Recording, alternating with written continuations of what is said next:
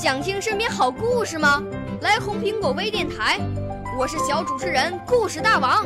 想参加娱乐节目互动吗？来红苹果微电台，我是小主持人开心果。想来我们新闻现场吗？来红苹果微电台，我为你做直播报道。想有个机会脱口秀吗？来红苹果微电台，我带你在精彩栏目中互动开讲。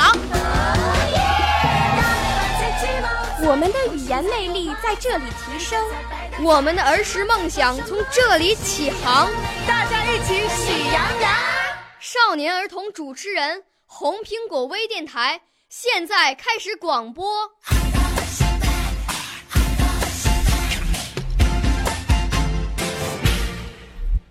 小朋友们、同学们，大家好！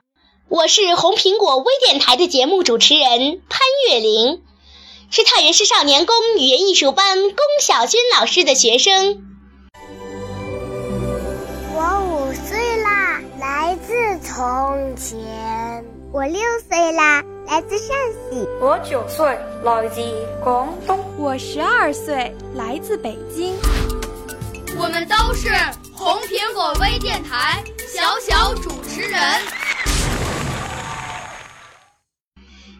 在今天的“大家帮大家”栏目中呀，我们来说一说静电是怎么回事。每次我们脱毛衣时，手总是被电到，爸爸妈妈说这是静电。为什么脱毛衣时会引起静电呢？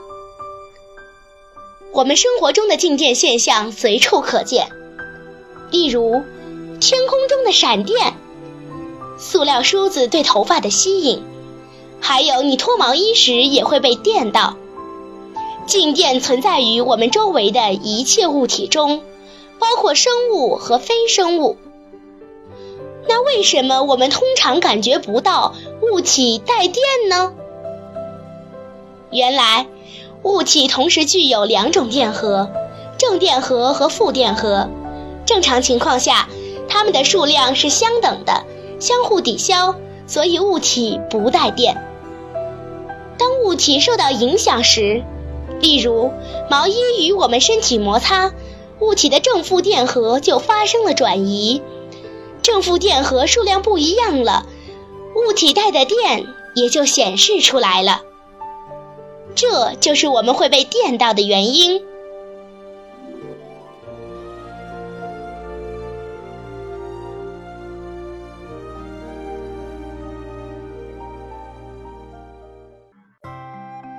好，今天的大家帮大家栏目到这儿就结束了，小朋友们、同学们，再见。